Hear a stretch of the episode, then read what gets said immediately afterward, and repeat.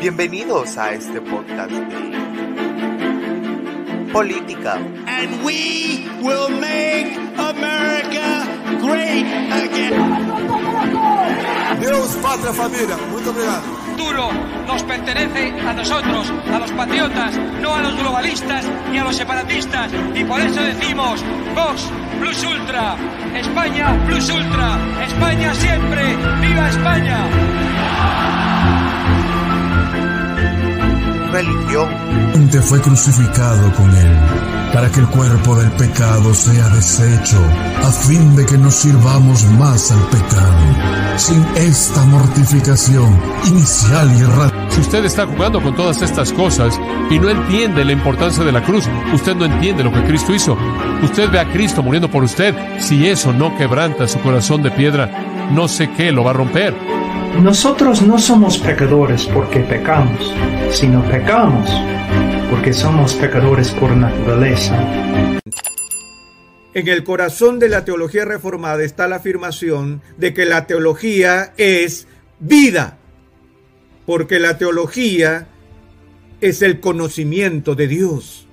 Y no hay conocimiento más importante que exista para informar nuestras vidas que el conocimiento de Dios. Conspiración. Así que sean bienvenidos a Política. Hola amigos de Política y un poco más, sean bienvenidos a un nuevo episodio de podcast. Hoy va a ser un episodio diferente. Hoy vamos a tener con nosotros a Rodrigo Polo, un analista político independiente, al licenciado Daniel Díaz, otro analista y activista político, y a Diego Cifuentes, quien es por primera vez en el podcast, pero vamos a estar hablando, también es un activista político. Vamos a hablar un poco acerca de los temas de la coyuntura nacional, así que pues gracias a todos ustedes por estar acá eh, con nosotros y es un gusto poder compartir un espacio con ustedes. Buena onda, Ale, gracias por la invitación. Igualmente, muchas gracias. Bueno, entonces, eh, si quieren, vamos a iniciar, vamos a hablar un poco acerca de cómo ha sido eh, la situación actual de Guatemala. Eh, si querés, empezar vos, Diego. Sí, mira, yo lo que veo ahorita es, uno, que están muy bien organizados, eso está claramente visto, ¿verdad? Y dos, que a consecuencia de que el, rechazo que hay a los bloqueos y el desgaste que ha estado sufrien- sufriendo el partido político Semilla, que ahorita además parece agrupación terrorista, ¿dos? Y es que hay un cambio de la narrativa. No sé si ustedes se dieron cuenta el día de ayer, empezó en TikTok los influencers que, que contrató el partido Semilla a poner en vivos que ahora los bloqueos no son violentos, sino ellos bailan. Entonces, eh, hay que entender algo en eso de que ni un baile tonto va a frenar el alza y la escasez de alimentos que se, está, que se va a venir. Y la gente tiene que entender que esos colectivos que Semilla creó, imitando a los colectivos chavistas, van a seguir y que el día de mañana, cuando ellos ya tomen posesión, cuando ellos ya tengan eh, a las fuerzas públicas de su lado, que hoy ya teniéndolas ya es un peligro, esos colectivos no, van, no los van a poner a bailar. Esos colectivos ya van a ser agresivos porque ya no necesitan la aprobación de la gente, porque ya están encamarados en el poder, ¿verdad? Exacto, y sí, eh, ahora ellos juran y rejuran que las manifestaciones son pacíficas cuando pues hemos visto videos de ciudadanos donde se ha visto lo contrario, van a saquear tiendas, a cerrar forzosamente, e incluso a- están pidiendo una, una especie de extorsión para las personas, eh, 5, 25, 50, 100 y hasta 300 quetzales por dejarlos pasar. Así es. Sí, así es. Así es. Ahora, ¿cómo llegamos aquí? ¿Por qué es que está pasando esto? esto lo podemos ver gracias, primero, a que la ciudadanía no, no despierta, no se levanta, y segundo, gracias al fraude que se ha podido comprobar que fue con ayuda de injerencia extranjera. Va, yo voy a poner aquí mis cinco centavos en lo más rápido posible. Eh, hubo reformas en el 2015 a la ley orgánica del Ministerio Público impulsadas por grupos de izquierda, entre esas la Fundación Mirna Mac, eh, Acción Ciudadana y todos los que están alineados a los que a las ONGs de Soros, de Gates y, los que son parte del Foro Económico Mundial. Y también hubo reformas a la, ley electoral y de partidos políticos. La reforma a la ley orgánica del Ministerio Público hizo la postura, la posición, el cargo de fiscal general inamovible porque tenían a Tel Maldana como fiscal general y creyeron que toda la, la vida la iban a tener ahí. Y eh, la única forma que se le podía remover del puesto a al quien fuera fiscal general era siendo vencido en juicio, pero un juicio no puede iniciar si no se pierde derecho ante juicio y no se le puede perder mientras esté en el puesto, porque el puesto es el que tiene derecho ante juicio. Entonces crearon esa, eh, esa como laguna legal para que no se le pudiera quitar a Tel Maldana del, del puesto. Y la ley electoral y de partidos políticos, la modificación le permitió al, al Tribunal Supremo Electoral tener la arbitrariedad de decir este partido puede o no puede participar con un montón de excusas, entre esas la publicidad previa al, a la convocación a elecciones. Entonces, Sí, el 94 bis. Mm, entonces, esas tonteras hicieron que en estas elecciones eh, arbitrariamente quitaran algunos partidos, más otras movidas que hubo de parte de otros partidos, porque ahí sí una de cal y una de arena. Eh, tuvimos unas elecciones donde Bernardo Arevalo no figuraba en las encuestas previo elecciones ni al 5%, en todas las encuestas, en todas. Y mágicamente, luego de la primera vuelta, es la, segunda, eh, la segunda posición luego de Sandra Torres. Absurdo, totalmente absurdo y falso. Eh, tenemos a un Tribunal Supremo Electoral que se ha denunciado es corrupto, que según presumen, y quiero ser puntual en que es una presunción, eh, se juntó con cada uno de los principales partidos políticos y tuvieron acercamientos donde hubo intercambios de dádivas y por eso los principales partidos no denuncian porque están comprometidos, porque se, se vería que estuvieron moviendo dinero. Eh, tenemos este fraude que es evidente. eh, cuando se pidió hacer un reconteo, los de las juntas electorales se opusieron, a pesar de que lo pidió la Corte Suprema de Justicia, a pesar de que lo pidió la eh, Corte de Constitucionalidad. Eh, muchas, muchas anomalías, secuestro de fiscales, eh, adulteración de actas, eh, actas que no encajaban ni la original, ni la copia, ni la María, ni la Blanca. De hecho, falsificación de actas y no se permitió abrir las cajas y realizar un reconteo que está contemplado en el artículo tercero de la ley electoral y de partidos políticos. Y todos los pundits, los expertos que los medios nos, nos ponen, que todos están alineados, negaban que fuera legal que se hiciera un reconteo cuando está contemplado en la ley. Entonces, aquí vos mencionaste algo muy importante, los medios. Los medios todos están alineados a esta agenda globalista, a esta agenda de izquierdas, eh, donde niegan los hechos, donde desinforman a la población. No es tanto que el pueblo no despierte, es que el pueblo está totalmente manipulado porque creen en prensa libre, creen en emisoras unidas, creen en Guatevisión con criterio y todos esos programas, porque nadie les dice, mira, esto es falso, porque no hay nadie pagando eh, campos pagados desmintiendo estas narrativas. Entonces, si vos todo el día, todo el día por cuatro años escuchás esto es así, jurás que eso es así, si nadie te lo desmiente. Además que se ha creado ya dos o tres generaciones de personas que eh, olvidaron que tenemos una república, que caen en el culto a la personalidad. Ya no era, miren, esta es nuestra constitución, esta es una república de pesos y contrapesos, era San Iván Velázquez, Santel Maldana. Entonces hay una programación de la sociedad y una desinformación y manipulación de la sociedad. Eh, ¿Cómo hacemos para despertarlos? Llevándoles esta información. Ahora, debido a todas estas anomalías en, en las elecciones, hubo denuncias que el Ministerio Público de oficio tiene que atender. No es si le gusta o no le gusta, es su trabajo. Si una mujer es violada y va y denuncia, el Ministerio Público no puede decir no voy a investigar porque usted me cae mal, o as- así sea la persona más deleznable. Entonces, eh, el Ministerio Público está cumpliendo con su trabajo. ¿Y qué es lo que sucede? Esta gente, con tal de que no se les investigue, están haciendo todos estos destrozos, secuestrando la libertad de locomoción de los guatemaltecos que atropella el derecho a la salud, a la educación y al trabajo. Simple como es. Y es una forma de extorsión porque están pidiendo a cambio que, que no se investigue, que renuncie la fiscal, el fiscal que está a cargo del proceso y el juez que está a cargo del proceso. Entonces, es un, es una, es un secuestro. Es una, ¿cómo se llaman? Cuando piden algo a cambio es terrorismo. No hay vuelta de hoja. Eso es. Eh, obviamente atrás están todas las mismas ONGs que siempre han financiado a todos estos grupos de izquierda. Eh, el problema es que nuestro gobierno actual, también ilegítimo 2019, es, y esa es no mi opinión, es, lo puedo sustentar en hechos, está, parece estar en contubernio con esto y todas las medidas que está tomando son de maquillaje o un compadre hablado y no resuelven. Ese es el problema que estamos teniendo. ¿Qué va a pasar? Lo que los guatemaltecos nos pongamos las pilas y hagamos que evite que, que, que pase y que querramos que pase. Perdón si me extendí, ese es mi resumen ejecutivo.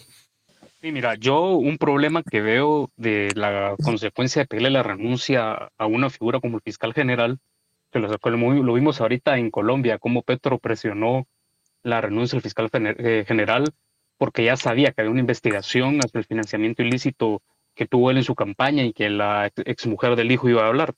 Yo el problema que veo es, ¿qué va, a pasar si el día de hoy en eso? Ella renuncia por las presiones. ¿Qué va a suceder cuando ya eh, Semilla vuelva, se vuelva un partido oficial, o sea, el oficialismo, y entonces venga y nos diga, necesito subir el presupuesto a 130 mil millones y la gente se oponga, entonces van a venir estos colectivos que hoy nos bloquean, que hoy nos amenazan, que hoy suben videos donde agredieron, donde la policía los está resguardando a los que bloquean, no al ciudadano. ¿Qué va a pasar? Lo mismo, van a bloquear, pero ahora con violencia. Y lo peor que la gente no se ha puesto a pensar es que hoy van a poder durar indefinidamente porque tienen el presupuesto general de la nación atrás. Entonces, ¿qué pasa? Hoy nos cambian la narrativa. Hoy, desde ayer, como un rechazo en la sociedad, empezaron a verlos como que son cool, como que no hay violencia, cuando ya lo hubo. Y lo vimos en infinidad de videos, en infinidad de en vivos en TikTok. Entonces, la gente realmente que esa política, que le vale, si le, le vale la política en general, pero que tiene que llevar el pan diario a su casa, tiene que analizar de la siguiente manera. ¿Qué va a pasar el día de mañana cuando todos estos colectivos pasen a formar nómina del Estado y tengan la capacidad financiera y monetaria de sostener un movimiento indefinidamente? ¿Hacia dónde nos vamos a ir? ¿Qué va a pasar con la escasez de productos? ¿Qué va a pasar cuando a la quincena o al mes, cuando les paguen, el sueldo se redujo 30% por la inflación o porque subieron los precios por, por la escasez? O sea, realmente la gente tiene que analizar hacia dónde vamos y, ponerse la mano en la conciencia y decir, eso quiero para mí. O sea, si, si lo quieren ver de algo, de una postura muy individualista, no nacionalista, digámoslo así, quieren realmente vivir esa violencia que Latinoamérica ha visto repetidamente en las televisiones que sucede en todo. O sea, esto, lo que está sucediendo hoy, sucedió en Chile, sucedió en Bolivia, sucedió en Colombia, sucedió en Venezuela, agarran una excusa mínima. O sea, por ejemplo, en Chile fue que el metro había subido. ¿En qué fueron a hacer? A quemar el metro. El metro más moderno de América Latina lo incendiaron. Pero ¿cuál era el fin? Que Boric llegara al poder. Y hoy que Chile está peor, que hubo alza otra vez del transporte, esos colectivos no salieron porque hoy forman parte del gobierno. Entonces, la persona común, la persona corriente que no vive de nada en la política y que muchos la detestan, tiene que analizar profundamente hacia dónde vamos. Que lo que estamos viviendo hoy es solo el comienzo de lo que podría ser más de cuatro años de violencia. Sí. Con eso concluyo. Es verdad, no, y totalmente de acuerdo con lo que ustedes planteaban. Eh, Alejandro, gracias otra vez por la invitación. Aquí estamos como siempre pendientes y dispuestos para compartir. Ya habíamos tenido rato de no hacer un análisis ni un episodio, pero vamos a ver, ya, ya aquí el estimado Rodrigo dijo todo y creo que Diego también profundizó más en lo que teníamos que decir en relación a comparar. Ahora, yo me voy más al discurso que estoy leyendo y que estoy viendo en TikTok y en Twitter acerca de el por qué la gente está defendiendo esto. Y lo que más me preocupa pero que no me extraña, es el increíble resentimiento eh, zurdo en, de, Guatemala. Es indiscutible lo que está pasando y cada discurso que estoy viendo. No hay influencer pagado en TikTok que me salga con que, discúlpame vos, no puedes pasar, pero esto es una lucha para todos. Esto es una lucha para que mejoremos el país. discúlpame, no te voy a dejar pasar a tu trabajo, a la farmacia, no voy a dejar que vayas a tal lugar, pero es que tenés que entender que tenés que ponerte en los zapatos de los demás. Ese discurso come M que tienen estas personas me tiene cansado, porque no se trata de que todos tengamos que comer M para que estos cuates logren su objetivo. Yo no estoy a favor de Consuelo Porras, no estoy a favor de Curruchichi como personas. Estoy a favor de la institucionalidad que tanto defienden estos cuates de semilla, porque ellos están llamando a la democracia, y te lo dije la vez pasada, Ale, están llamando a la democracia, están llamando a que, a que hayan, digamos, este, presión institucional, pero lo que, lo que no están, los que no están cumpliendo son ellos, ¿ya? No se trata aquí de venir y decir, por ejemplo, eh, ah, es que ahora quiero que renuncie Consuelo porque no me parece. El día de mañana van a pedir la renuncia de no sé cuánta Mara cuando lleguen al poder. ¿Ya? Entonces, ese es mi problema. Y volviendo al tema del resentimiento, no se trata de que yo me tenga que bajar de nivel para saber cómo está mi país. Yo ya sé en qué país vivo, ya sé que este país no tiene transporte público digno y que tengo que usar mi carro para moverme. Sí, son dos, tres horas de tráfico, lo sé, pero por lo menos estoy circulando, por lo menos es mi carro. Yo me lo gané, o si querés, me lo regalaron, pero fue decisión de mis viejos que me regalaron un carro. Yo no les puse una pistola para que me lo regalaran. Ese es el bendito problema de este discurso que se está saliendo de las manos. Totalmente, y podemos ver que todos fueron manipulados, adoctrinados con, con el mismo discurso, porque eh, incluso las personas ya te dicen es que no es por semilla, no es por arévalo, es por la democracia, es por un futuro mejor para nuestros hijos, nuestros niños, etcétera, etcétera, etcétera. Cuando en realidad sí es por arévalo y sí es por semilla, si lo miramos desde un punto de vista ah, de afuera, ¿quién es el más beneficiado de que renuncie Consuelo Porras, el fiscal Curruchiche y el juez Orellana? Es Arevalo y el partido Semilla, ellos son los más beneficiados. Y sí, ellos convocaron a las manifestaciones y sí también, ahora están haciendo un lavado de imagen, eh, le están haciendo lobby a las manifestaciones. Eh, justamente si te metes a Twitter, la gente y los influencers van a hacer burla de que supuestamente las manifestaciones, eh, perdón, las manifestaciones violentas iban a poner videos de gente bailando, jugando, cantando, lo que sea, cualquier tontera para poderse desligar de esas acciones violentas que vimos la semana pasada. Adelante, Diego. Sí, mira, eso es algo también muy interesante ver el cambio de la narrativa en menos de 48 horas. En vos mirabas en redes sociales cuál era la tendencia. La gente que siempre estuvo afín a Semilla y, y asumo yo que muchos son afiliados por la manera como la defienden, ¿qué te decían? No queremos que esto escale a más, pero para eso necesitamos que se unan, necesitamos que entiendan el bloqueo y que la única salida para que esto no escale a más es la renuncia institucional de la fiscal general. Entonces, ahí donde vos decís, ¿por qué me están imponiendo mi libertad que está contemplada y protegida por la constitución política de la República, a cambio de venir yo y tener que decir, ah, sí que renuncie, porque si no, no voy a ser libre. O sea, está una manipulación y una imposición que ahorita la cambiaron, obviamente, porque hubo un rechazo. Entonces, ¿hacia dónde vamos? O sea, realmente hay que pensar en otro panorama. ¿Qué hubiera pasado si cuando investigaron a la Unidad Nacional de la Esperanza y a Sandra Torres Sandra Torres hubiera decidido bloquear todo el país, paralizarlo por nueve días y exigir la renuncia de Tel Maldana por estar siendo investigada. Hubieran salido los estudiantes, hubiera salido la gente indignada a decir, no, sí, que renuncie la fiscal Aldana. No, ellos hubieran salido a decir que se tenía que respetar la independencia judicial.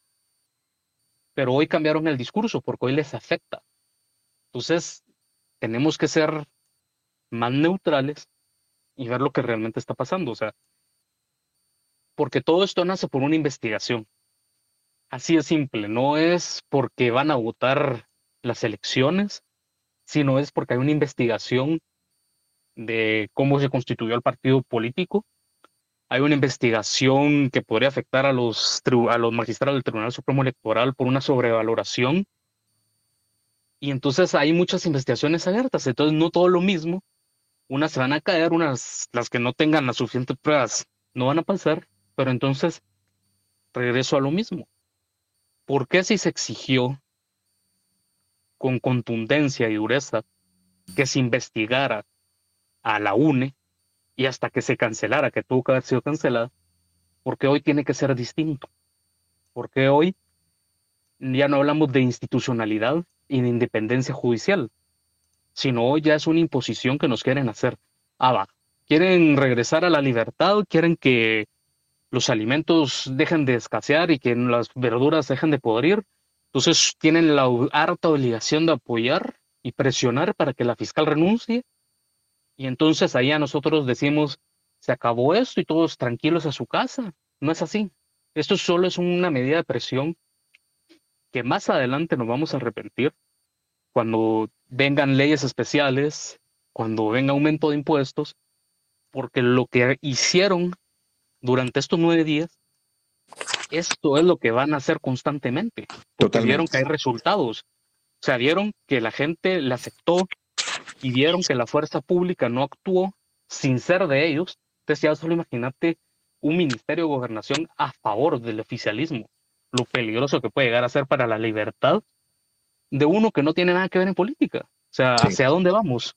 Sí, yo, ¿se acuerdan que en el chat estuvimos hablando de lo, de lo peligroso que podía ser que llegara Semilla al poder? Y, y dijimos, bueno, que lleguen, hombre, que lleguen. Total, si se ganaron el voto, que lleguen para que se den cuenta que, son una partida de mulas. Pero ahora yo creo que me estoy arrepintiendo. Yo creo y ojalá el Ministerio Público haga su trabajo y vea honestamente cómo a lo mejor Arevalo no llega, no llega a asumir el poder. Porque desgraciadamente, viendo lo que está pasando y como lo que dicen ustedes, imagínate que Arevalo entonces tenga el poder de toda gobernación, de todo el ejército en sus manos, porque como les dije, son pajas de que están débiles porque no tienen tantas personas en el Congreso. Mentira, tienen al Ejecutivo entero y ese es un gran problema. Y mi teoría número uno es que cuando pase todo este chirmol, van a llamar a una, a una reforma en la Constitución. Me las vuelo, me las vuelo y lo, y lo presiento que van a llamar a eso se van a pactar con todos los sectores que puede que, logre organizar Arevalo y lo van a lograr. Pero no sé, o sea, ese, es mi temor también por parte de, esto que está pasando. De hecho, no hace falta especular mucho. Eh, miren, yo no soy de teorías de conspiración, aunque muchas veces me han querido vincular con eso, soy de investigar más allá de la narrativa oficial. Y cuando te salís de la narrativa oficial y buscas otras cosas, hay cosas que la gente considera trilladas y que han sido descalificadas porque afectan intereses fuertes. Y está en manual de agencias de inteligencia descalificarlo como teoría de la conspiración. Sin embargo, el mismo candidato presidencial, ahora independiente, eh, Robert Kennedy, eh, eh, mencionó, miren, el, el, golpe de Kiev en 2014 fue coordinado por USAID. Está esta ucraniana que llevó la UFM, por cierto, que decía que ella era la voz de Ucrania y que ayúdennos y que nos están matando. Resultó ser asesora de USAID y luego del golpe con una plaza en el Estado. y no es secreto que USAID, que sirve más a los intereses de Soros que a sus propios pueblos, promueve este tipo de amotinamientos y destrucciones y revoluciones de colores. Tampoco es secreto como, como fue interrogada la, la directora, la, se me olvidó el nombre del cargo que tiene, la que dirige USAID, Samantha Power, en el suelo del Senado, eh, ahí está donde dice, mire, usted está financiando partidos en Guatemala. Literalmente dijo Guatemala, no me lo estoy inventando, ahí pueden buscar el video en mi timeline. Usted está financiando partidos de izquierda progresista para meter una agenda ideológica en Guatemala. ¿Y con quién se toma foto Samantha Power hace un par de días? con Bernardo Arevalo. Entonces, eh, los cantones con quién han tenido financiamiento y acercamientos con USAID. ¿Y qué es lo que promueven? Y lo dice este senador y lo está sacando de documentos de USAID, eh, revoluciones de colores y reformas, no, ¿cómo se llama? La, ay Dios mío, una constituyente eh, multi, ¿cómo es que llaman esto? Ahorita se me fue el Plurinacional. Plurinacional. una constituyente plurinacional. ¿Qué, qué, es, qué, qué es eso? Guatemala es una. Podés de- de identificarte individualmente cuál raza se te antoje, o género, o todas esas cosas, pero todos somos guatemaltecos. Una vez naciste aquí, sos guatemalteco, pero ahí está el, clásico divide y vencerás, que yo no sé qué tan difícil es de observar. Por eso toca, y el gran fallo que ha habido es educación. Toca educar, toca informar, toca difundir este tipo de información para que la gente empiece a darse cuenta cómo están siendo manipulados. Que aquí no hay ninguna lucha contra la corrupción. Aquí lo que hay son intereses políticos y económicos. Y todos estos expertos, eh, opinólogos de TikTok que tienen 20 años, ¿cómo vas a ser experto a tus 21 años? Si yo al día de hoy no me considero un gran experto, solamente investigo y por eso re- reporto hechos. Pero así si me piden mi opinión, a veces digo, tengo que hablar con un abogado, tengo que hablar con alguien que conoce este tema y lo sustente con hechos. Pero hay cosas en las que sí digo, esto no lo sé. Pero esos pobres patojos que han sido adoctrinados, que muchos han sido becados por USAID o la embajada o cualquier, la ¿cómo se llama esta? La, ay, francesa, la Liga Francesa, se me olvidó. Toda la comunidad internacional, que no es más que otros burócratas al servicio de Soros.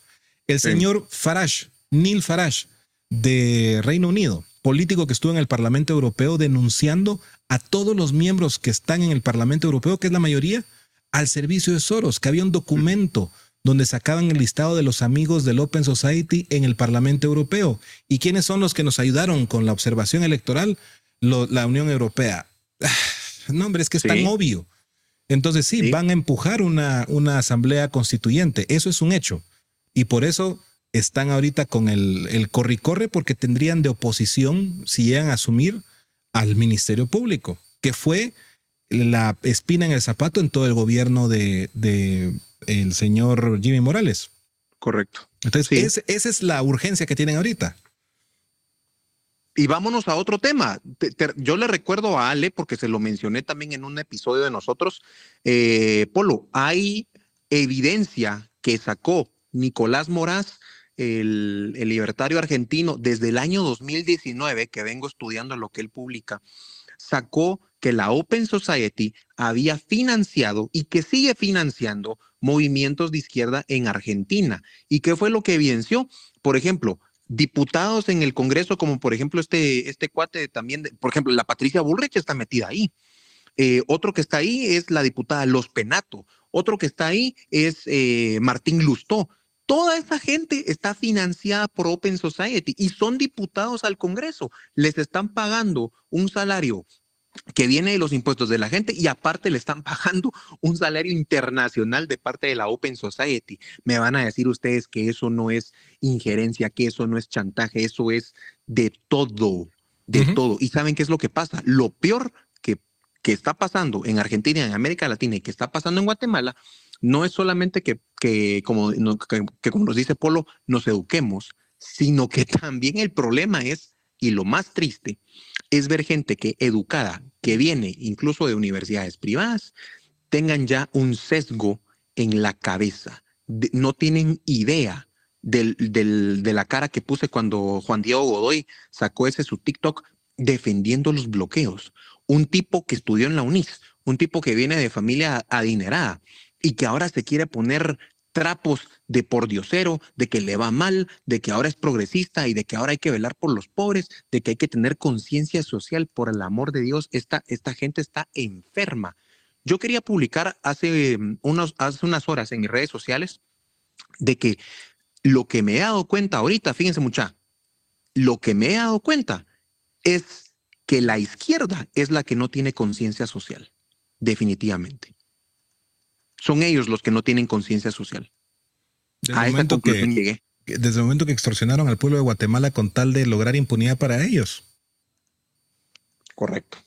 Así es. Son ellos los que no tienen conciencia social. Es increíble. Ahora mira, aquí vamos a, a un, paréntesis que es importante con gente como Juan Diego Godoy. Eh, está público, está en Guatecompras que recibió 81 mil o por algo, de- pongámosle 80 mil quetzales del Tribunal Supremo Electoral para manejo de redes sociales en temas electorales. ahí hay un suficiente, ahí está la coartada, pues no, no hace falta buscar mucho. Si buscamos a cada uno y empezamos a investigar y, vemos dónde viene el financiamiento, entendemos eh, cómo funcionan las cosas. Y ojalá solo sucediera en la izquierda, pero en la supuesta derecha también sucede lo mismo. Vemos a personas que un día dicen una cosa, al rato dicen otra y uno dice, ¿por qué cambian de opinión 180 grados sin siquiera justificarlo o, o reconocer que se, se equivocaron en algo? Ah, cambió el patrocinador. Entonces, él podrá decir que es eh, progresista, lo que sea, él es un simple mer mercantilista, ¿ah? un, un eh, sicario de la opinión pública. sí, es un pagado, eso es lo que es, es un pagado, no tiene, no tiene, no tiene alma. Así es. Ah, vemos que el gobierno no está haciendo nada, el gobierno nos abandonó una vez más, vemos la ineficiencia del Estado. Eh, pareciera, y no quiero afirmar nada, pero pareciera que la policía está casi que del lado de los bochincheros, bloqueadores y terroristas.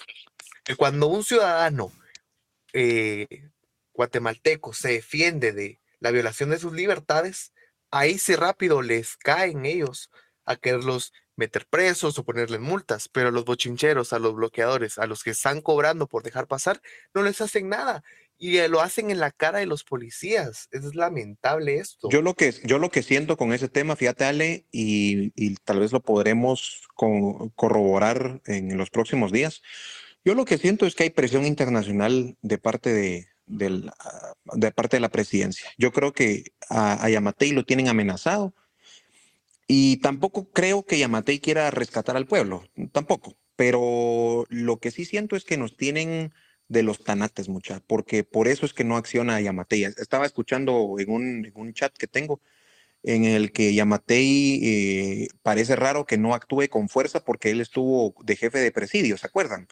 Entonces, sí. que les parece raro que él no tenga eh, ahorita los pantalones para hacer eso. Lo que pasa es de que las, el contexto cambió, pero creo que ahorita lo que pasa es que como estamos en el ojo de, del huracán, por así decirlo, la, la, comunidad internacional lo tiene, lo tiene agarrado y por eso no están permitiendo. Yo creo que aquí lo que está pasando es que o una, o una u otra cosa, o el gobierno quiere que esto estalle, o los bloqueadores son, lo, son los que están esperando que alguien saque una pistola y que esto arda. Y, y, y no tarda en pasar. Estoy seguro que no tarda.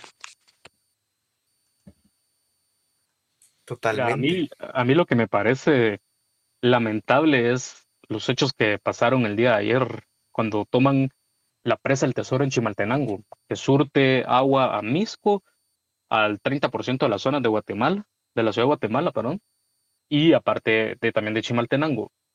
Eso es un atentado terrorista porque es, el agua es vital para vivir. La llegaron a tomar disparando, pusieron niños enfrente y las fuerzas públicas se retiraron del lugar. Ya habían logrado recuperar una noche anterior la presa, llegan nuevamente y se retiran y ceden el, el lugar. Entonces también nos hace ver otro cuestionamiento y otro actor que también pareciera ser hoy externo, que hoy, hoy, desapareció, y es qué papel juega hoy el alcalde capitalino. ¿Dónde está hoy Ricardo Quiñones? O sea, ¿qué papel juega la MUNI? ¿Hasta dónde va a poder usar el privilegio que tiene, que es la autonomía municipal, para poner orden? Porque, tiene miedo. O sea, yo, yo, nos yo quitaron, creo que tiene miedo. Es miedo. Sí, porque pero, pero sí, suponete, nos quitaron lo tomaron la presa del tesoro que es vital. Sí. No actuó. Tomaron las calles. No actuó. Entonces vos decís cuál es la labor hoy de la, de la municipalidad de Guatemala. Porque años atrás, con el alcalde Álvaro Arzú, cuando tomaron las calles, llegaron a hacer destrozos también a la municipalidad de Guatemala y a las estaciones del Transmetro, la policía municipal salió, actuó, defendió y controló la situación. Pero el día de hoy, ¿cuáles han sido los pronunciamientos de Ricardo Quiñones? O sea, ni se ha pronunciado, creo, creo, que hizo un leve pronunciamiento sobre la situación y de que teníamos que vivir en armonía. Destruyeron el comercio en zona 1 y lo más importante es, hoy no se habla de la toma a la presa del tesoro, que eso es terrorismo puro. Eso ya no se veía en Guatemala. Eso en Guatemala dejó de existir en los años 90, pero hoy lo estamos volviendo a ver como una réplica de todo lo que está sucediendo y hoy nadie se preocupa por algo tan vital que es el agua para las personas. O sea, está afectando el 30% de la ciudad.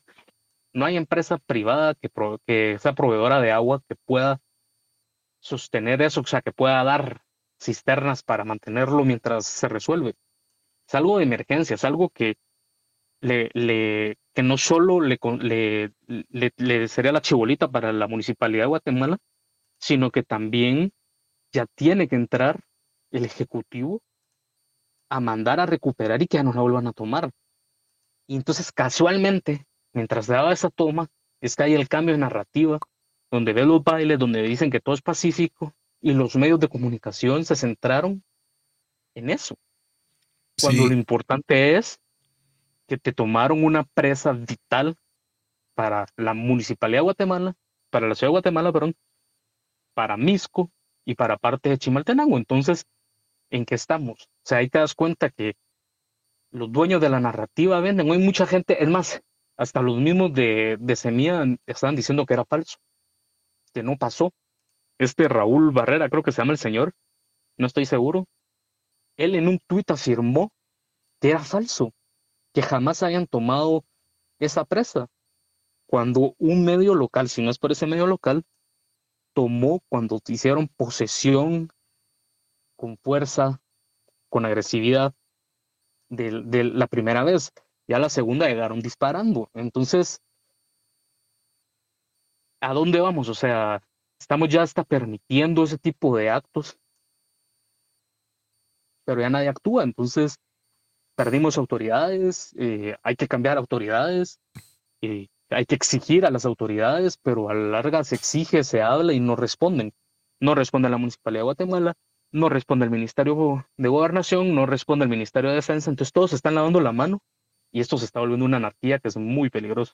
Si me, si me permitís ahí, el domingo, antes de que pasaran las cosas más fuertes, estuve tratando de comunicarme con Edwin Manfredo Adriano López, que es director general de la PNC. Eh, logré comunicarme con David Custodio Boteo, tengo la entrevista que le hice, que estoy esperando poder publicarla, nomás termine un video que estoy editando, eh, y le pregunté acerca de qué estaban haciendo.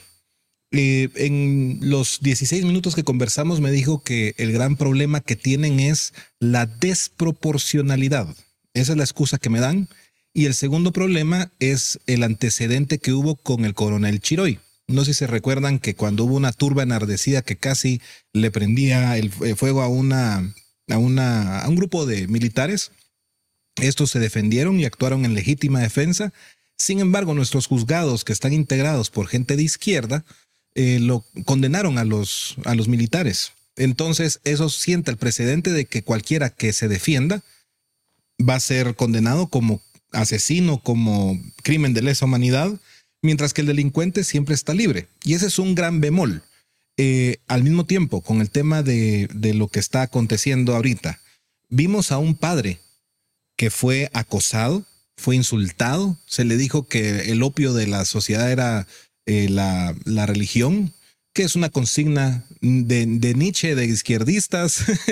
Entonces, eh, él, él, al haberse acosado y al ver que la turba lo estaba acosando, empieza a mover su carro, se le dejan venir encima y termina saliendo y la policía, ¿a quién agarró? ¿A quién consignó? ¿A quién expuso? La municipalidad.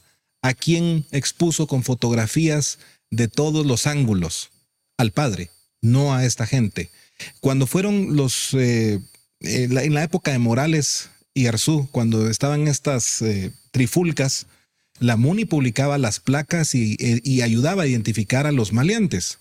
Sin embargo, en esta ocasión, solo cuando les afecta en algo, pero no ha habido mucho de todos estos supuestos bikers, eh, ni de todo el resto de gente. Y eso le dije a este señor eh, Custodio Boteo. ¿Cómo es posible que, bueno, no tienen suficiente fuerza? ¿Por qué no documentan quiénes son los eh, cabecillas, quiénes son los que coordinan para preparar procesos en contra de ellos? Mínimo eso, tienen inteligencia, saben quiénes son, quién está coordinando en general. Y para ser honestos, al final de la, de la Boulevard Los Próceres. en las primeras curvas van a encontrar el centro de operaciones y si no es ese, lo van a encontrar en el búnker de la zona 16. Esa es la realidad, incómoda, pero es una realidad. Eso está absurdamente bien coordinado. Los puntos estratégicos que tomaron para detener todo el país esto no viene de la mente de una persona que, cree que es Superman en una bicicleta y en una motocicleta. Esto no viene de la estrategia de guerra de la gente de la Betania. Esto viene desde muy arriba, está muy bien coordinado y estructurado. ¿Cómo nos van a decir estos eh, bochincheros que viene de ellos? Eh, y prácticamente nos tienen maniatados con los procesos que han manipulado si, yo lo he dicho en broma, pero entre broma y broma, ¿verdad? Si suspendieran garantías por un par de días y dejaran que los ciudadanos civiles pongan orden, el asunto estuviera resuelto. Y eso es muy importante porque las personas de derecha sabemos que, eh, de hecho lo decía el señor, el presidente de Estados Unidos, ¿cómo se llamaba este que era actor? Eh, ¿Alguien me ayuda ahí? Ronald Reagan. Ronald, Reagan. que no hay palabras en inglés que causen más terror que decir soy del gobierno y vengo a ayudar. Miren, siendo honestos, en los años 90 yo viví en Ciudad San Cristóbal. La policía nunca aparecía y nos robaban y nos robaban y vaciaban casas. Fue hasta que el comité de vecinos se organizó que empezamos a agarrar a los ladrones y a dejarlos en la comisaría y el problema se solucionó. Qué triste o no si seguimos esperando que el Estado resuelva, el Estado se sigue haciendo cada vez más grande, más gordo, más onzo, más burócrata y no resuelve. Esto se, resuelve por medio de los ciudadanos que realmente aman su hogar, se aman a sí mismos, aman a su familia y cuidan a su municipio, su departamento y su país. Simple como es. No podemos seguir esperando que gobernación va a hacer, que estos van a hacer. Tenemos que empezar a hacer inteligencia, documentar quiénes son, a dónde van y empezar a exponerlos y empezar a hacer difusión, empezar a cuestionar a los medios. Yo le decía hace poco, ¿por qué no hacemos como ellos hacen una cadena humana y que no salga ni entre nadie de una emisora como emisoras unidas, que nos desmienten tanto, hasta que nos den por lo menos un espacio de una hora para exponer los hechos que no están exponiendo? Hasta que no se diga lo que realmente piensa el pueblo de Guatemala. Más del 80% está en contra de esto. Más del 80% entiende que esto es una extorsión al pueblo, pero un grupúsculo tiene el presupuesto de 18 mil millones de dólares de George Soros para toda la propaganda que quieran. Entonces, si seguimos esperando, ah, es que ¿por qué gobernación no lo hace? Según presumen, y no me consta, gobernación lo tienen eh, con una cola machucada por temas de narcotráfico y por eso no se pronuncia. Y a Matei sabemos que ha hecho y deshecho en el cargo y por ende no puede hacer mucho porque se va al bote, simple como es. Entonces, no podemos esperar que ellos vayan a rescatar y a sacar el pecho por una nación por la cual no se sienten identificados. Yamatei viajó a Venezuela con pasaporte italiano. Él no se siente guatemalteco y el otro es uruguayo, pues. Entonces, ¿cuál identidad nacional? ¿Cuál amor a la patria? Si tenemos a puros burócratas y cocteleros diplomáticos. Me explico.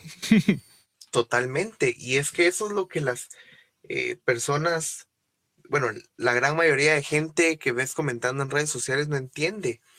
Em, la gente trata de defender lo indefendible al final del día.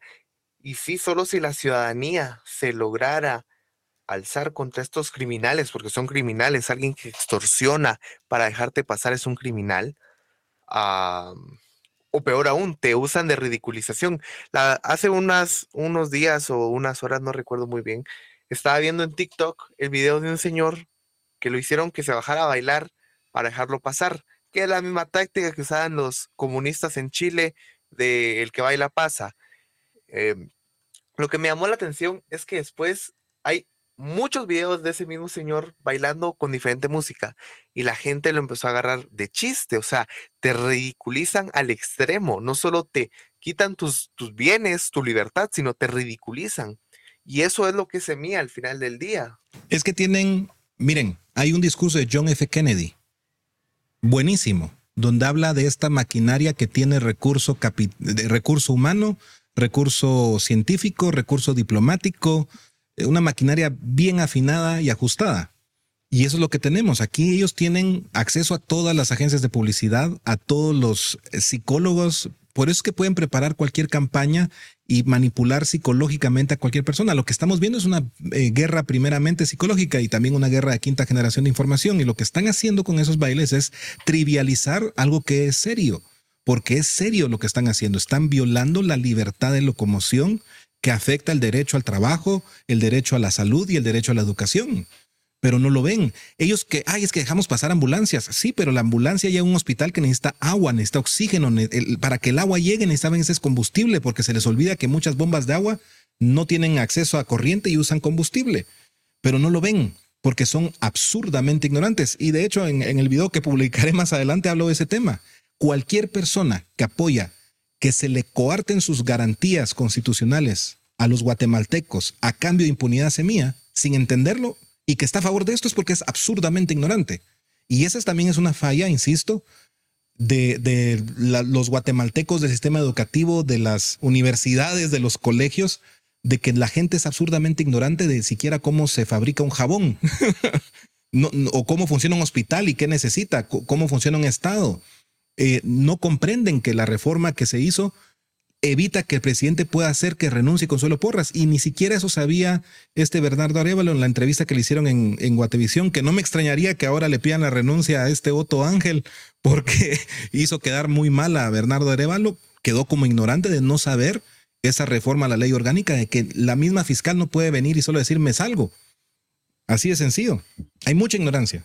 Exacto, sí, quedó como un ridículo, como un ignorante de la ley que él mismo pretende a llevar, porque él dijo, si yo fuera presidente, yo mismo eh, que despediría, no dijo esas palabras, pero eso fue lo que dio a entender, despediría a Consuelo Porras cuando su aliada, Tel Maldana, prófuga de la justicia, que está en Estados Unidos eh, huyendo de la justicia guatemalteca, fue la que blindó el puesto. O sea, gracias a ella no podemos eh, como que quitar a la fiscal general. No, y, escuchen esto, mucha. miren, lean lo que puso Raúl Barrera a las diez y media de la mañana en el Twitter. Es un enorme gesto de voluntad que quienes han tomado las vías decidan abrirlas de forma intermitente para reducir el estrés sobre el comercio. Los manifestantes no quieren asfixiar la economía, quieren ser escuchados por el poder hoy sordo. Faltan 95 días para el 14 de enero. Es un cínico este animal. Pero yo le tengo un spoiler y, ya con esto me gustaría que llegáramos a una conclusión cada uno personal y dejarle a la audiencia. Tengo un spoiler a Raúl Herrera. Eh, no, no van a ser juramentados ni él ni, ni, ningún otro diputado de Semilla y mucho menos eh, Bernardo Arevalo ni Karin Herrera porque no va a renunciar Consuelo Porras, eso es algo evidente, y les van a, eh, los van a evidenciar de que hicieron terrorismo local, hicieron fraude, hicieron manipulación de firmas y todo lo, lo demás que veremos adelante y próximamente, primero Dios. Así que me gustaría que cada uno de ustedes nos dejara un mensaje para la audiencia, comenzando por eh, Diego, por favor. Yo creo que lo que le puedo decir a la gente es que hagan su investigación, que busquen cómo comenzaron los colectivos motorizados en Venezuela, que hagan la comparativa de cómo están comenzando acá, cómo terminó en Venezuela, para que vean cómo va a terminar acá, que hagan su estudio y su análisis de cómo en cada país de Latinoamérica, en especial de Sudamérica, se está empleando lo mismo que hoy estamos viendo. Que vean que no es una mentira, que no es extremismo, porque ahora todos sos extremos y pensás diferente, eh, o sos ignorante porque crees en una ideología, pero te dicen que no hay ideología, pero a la vez te dicen que la derecha es corrupta, pero ellos no, entonces ellos nos están contradiciendo. Entonces yo creo que es invitar a las personas a que entiendan hacia dónde vamos, que vean lo serio que es lo que está sucediendo hoy, que no se dejen llevar por el cambio de narrativa de que hicieron en 48 horas por todo el rechazo que estaban teniendo, que analicen más a fondo sin meter el sentimiento y que lo hagan una comparativa de cuando Tel Maldana persiguió a los partidos políticos, cómo la gente se alegraba y cómo hoy la narrativa la están cambiando porque hoy ellos son los perseguidos. Entonces yo creo que hay que entender también que a la larga es una investigación que tiene que llevar un proceso, que una investigación no te hace culpable, a pesar de que ellos por muchos años le quitaron a la gente e-, ese, ese derecho constitucional de ser inocentes hasta que se pruebe lo contrario. Pero aquí hay que aplicarlo. O sea, ellos, mientras se pruebe lo contrario, ellos son inocentes. Entonces, pero ahorita no están actuando como inocentes. Ahorita lo que están haciendo es un ataque masivo que la verdad los hace ver muy culpables de lo que los acusan, porque una persona inocente no actúa de esa forma. Entonces mi conclusión y lo que le digo a las personas es investiguen, busquen, su busquen volverse un poco neutros, amplíen su margen de pensamiento y vean hacia dónde va a caminar el país, si es lo que realmente quieren, si es la Guatemala que desean, y si no, ¿qué piensan hacer ellos para que eso no suceda? Con eso cierro. Excelente, Diego, completamente. Sí, yo este, opino lo mismo. desgraciadamente no, no le puedo pedir mucho análisis e investigación a esta turba de delincuentes, pero lo que sí le puedo demostrar a la gente que por lo menos estoy consciente que está perdida en el tema, es que recapaciten y que dejen de estar apoyando a los bloqueos, porque pareciera ser que la gente está a favor de joder al otro y es lo que dice Javier Milei en sus, en sus eh, interpretaciones y es lo que yo vengo diciendo desde hace varios años y se lo he repetido a la gente. La razón por la que adopté el liberalismo es porque yo puedo hacer mi vida de lo que quiera y como quiera sin estorbarle al otro. Yo no soy quien para irle a decir a un campesino, a alguien que trabaja el día a día, mire, usted no trabaje porque esto hay que hacerlo. No me importa si usted no come, pero usted no trabaje, porfa, porque esto es una lucha. Eh, solo que permítame, tengo que regresar a mi casa porque estoy en home office. Esa es la actitud de todo semillero que está bloqueado de la cabeza. Entonces, lo que yo me voy a dedicar a hacer ahorita en redes es a mover un montón de este movimiento y hacerle entrar en razón a esta gente que recapacite. ¿Ya? Yo discrepo un poquito con eso de neutro, porque aquí no hay gris. O están con ellos o están con nosotros. Y yo ya tengo claro con quién estoy. La cuestión es de qué lado quieren ellos que se vaya el país.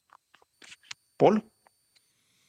Bueno, antes que nada, eh, si a mí me llegaran a acusar, que me han acusado de cualquier cosa, eh, si me llegaran a acusar, por ejemplo, de que afilié gente con firmas falsas, demostraría que no si me acusaran de que puse tres o cuatro personas repetidas sin DPI, demostraría que no. Pruebas de descargo. Eh, porque yo por esa vía me voy. A mí me han señalado de cualquier cantidad de cosas, de que vivo en la casa de una suegra, que es falso, de, cualquier tontera. porque no, no, no pueden hacer más nada que señalar de cosas trilladas y tontas.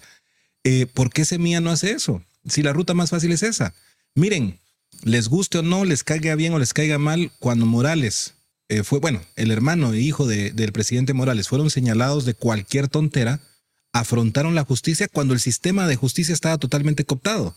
Fueron, dieron la cara, fueron procesados y al final se, se logró ver que simplemente era un tema administrativo con una multa de 5 mil quetzales, mientras se gastaron millones en una investigación exageradamente grande por gusto, porque era un tema político. Entonces, ¿por qué Semilla no hace eso en vez de secuestrar la libertad de los guatemaltecos? Y que no me digan todos estos izquierdistas eh, que, ni siquiera aceptan que son izquierdistas y todos estos que están haciendo esta extorsión, no es bloqueo, es extorsión, porque están pidiendo algo a cambio de algo. Nos están quitando un derecho a cambio de, de impunidad para Semilla. Y que no me digan que no es para Semilla, porque si están pidiendo la renuncia de estas tres personas, que son las únicas que están investigando Semilla, es por Semilla.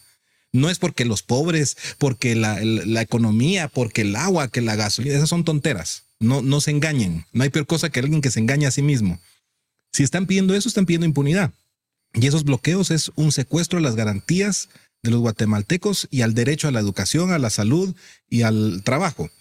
¿Por qué? ¿Qué culpa tiene el guatemalteco promedio? Y aquí no es dos bandos, el mundo no es de blanco y negro, aquí hay tres. Están los de Semía, izquierdistas y todo este, los globalistas, está el Ministerio Público que está exponiendo los hechos con sus luces y sombras, y está el pueblo. El pueblo en general, por eso me da risa cuando dicen el pueblo de Guatemala. Miren, los cantones es el único pueblo, Eh, los de Semía son el pueblo. ¿Quién es el pueblo? O serán 17, 18 millones de guatemaltecos. Y si- si ellos tuvieran el apoyo popular del pueblo, ¿por qué necesitarían secuestrarle sus libertades? ¿Por qué necesitarían coaccionarlo? Entonces, para mí está más que claro que ellos tienen como meta la destrucción del pueblo, ya sea con esos bloqueos o cuando lleguen al poder. Porque si algo tiene la misión de esta Agenda 2030, los Objetivos de Desarrollo Sostenible, es acabar con la clase media, reducirla que solo haya un proletariado perenne dependiente totalmente del Estado. Así que, aunque también busquen impunidad, esto también cumple su objetivo de destruir a la clase media, de, de que los pequeños y medianos eh, trabajadores del campo terminen vendiéndole sus tierras a las grandes corporaciones, como ya ha pasado en Estados Unidos. Eso es lo que están buscando. Y es de deber de todos nosotros compartir esta información y empezar a coordinarnos, empezar a crear comunidad sin caer en esa mentalidad totalmente eh, colectivista, pero sí por lo menos consensos y actividades y acciones en conjunto para detener esta agenda. Está en todos nosotros y este tipo de espacios creo que es eh, uno de los primeros pasos a ello. Gracias, Ale. Gracias a todos. Excelente. Y pues bueno, quiero agradecerles a todos ustedes por haber estado acá con nosotros, por haber expuesto los puntos de vista y las opiniones que dieron. Eh, quiero agradecer también a la gente que se quedó hasta el final. Recuerden, hoy estuvo conmigo el licenciado Daniel Díaz, Rodrigo Polo y Diego Cifuentes. Nos vemos en una próxima. Recuerden, yo soy Alejandro Corado. Me pueden seguir en mis redes sociales como real-alejandro-corado. Y nos vemos en otro episodio. Hasta la próxima.